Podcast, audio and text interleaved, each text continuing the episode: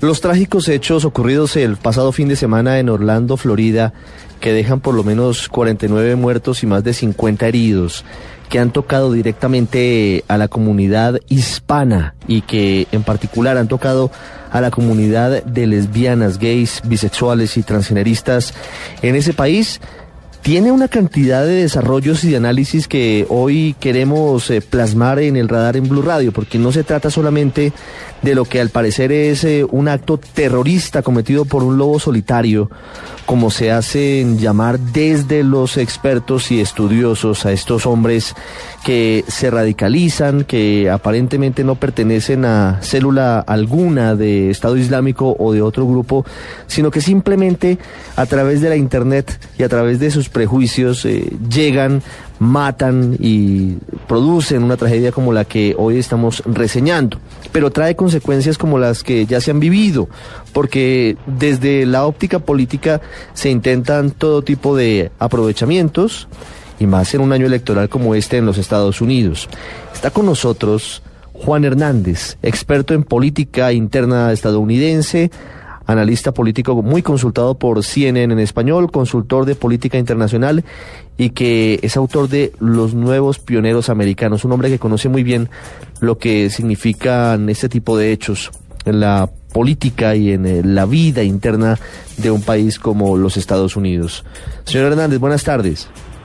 Muy buenas tardes, gracias por invitarme a tu programa. Una semana después de ocurrida la tragedia en eh, la discoteca Pulse en Orlando,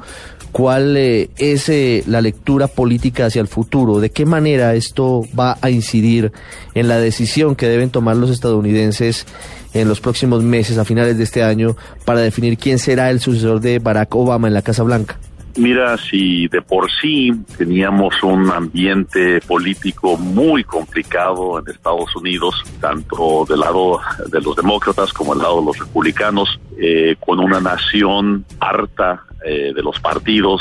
harta del status quo, eh, este suceso eh, tan dramático. Eh, tenemos una nación, no sé si más confundida, pero más llena de temor, llena de coraje y buscando líderes que puedan proporcionar soluciones. Y creo que voltean tanto a Hillary Clinton como a Donald Trump y no quedan satisfechos. Entonces nos esperan cinco meses de, gran, gran debate ah, en la historia de Estados Unidos. Algunos algunos han dicho que nunca había habido dos candidatos eh, con tantos negativos, hasta un 60% de negativos. Teniendo un hombre como Donald Trump, que ha sido abiertamente anti-inmigrantes, que ha sido abiertamente el que ha propuesto no permitir el ingreso de ciudadanos desde países que hayan tenido algún tipo de,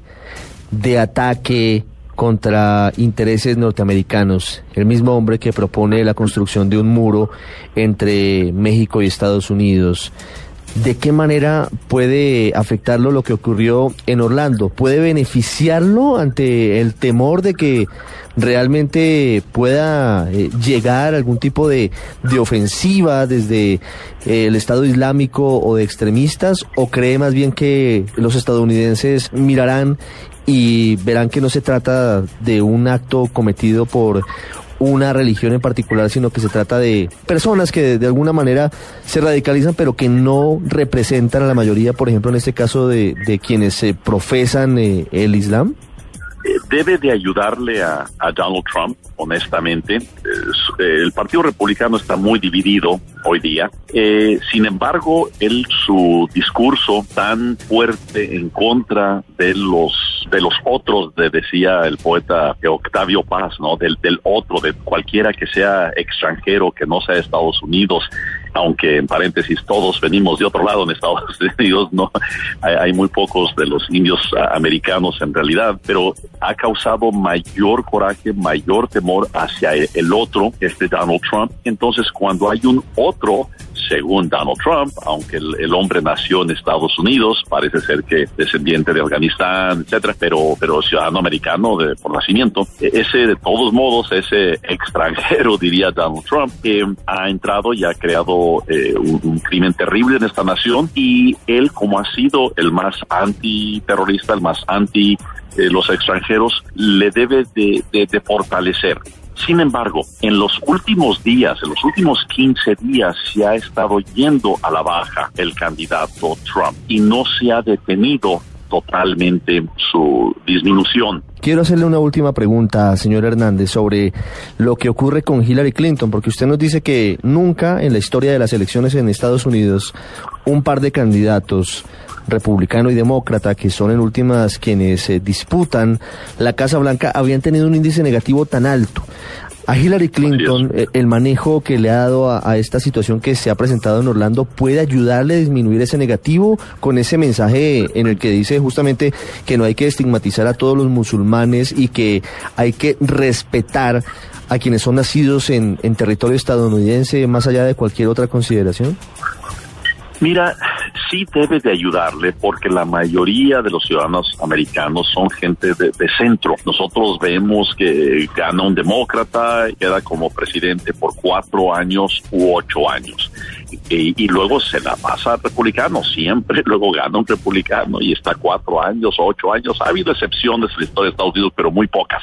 Casi siempre se va a la derecha, se va a la izquierda, se va a la derecha, se va a la izquierda y ya como presidentes se van al centro. Y el mensaje de Hillary, aunque Obama sí fue un presidente muy de izquierda, a más de lo que es la mayoría de Estados Unidos, Hillary no ha estado en tal extremo izquierda. Y su mensaje seguido eh, ya es de tratar de ganar a, republicanos o independientes eh, para, para las elecciones de noviembre. Entonces, su mensaje que ella está dando en contra del, de la fácil compra de armas en Estados Unidos, eh, de mayores cuidados, digo, porque fue, por cierto, un grave error, eh, ciudadanos americanos que hizo esta matanza, eh, ya lo habían entrevistado tres veces la FBI y pues qué mal trabajo hicieron, porque sí era un hombre que tenía problemas y se le vendieron armas, algunos dicen que el, que el mismo día compró el arma con la cual hizo el, la terrible matanza. Entonces sí debe darle Hillary, pero eh, no sé cuánto. Ah, y no sé si va a aparecer,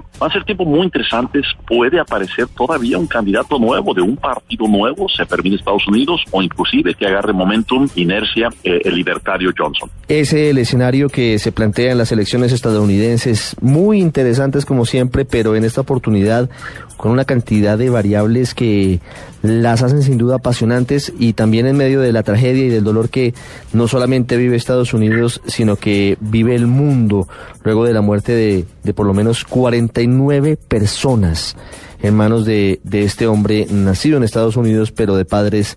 afganos. Don Juan Hernández, gracias por estos minutos para ayudarnos a entender qué va a pasar en Estados Unidos luego de este hecho frente a las elecciones de los próximos meses. Al contrario, muchas gracias.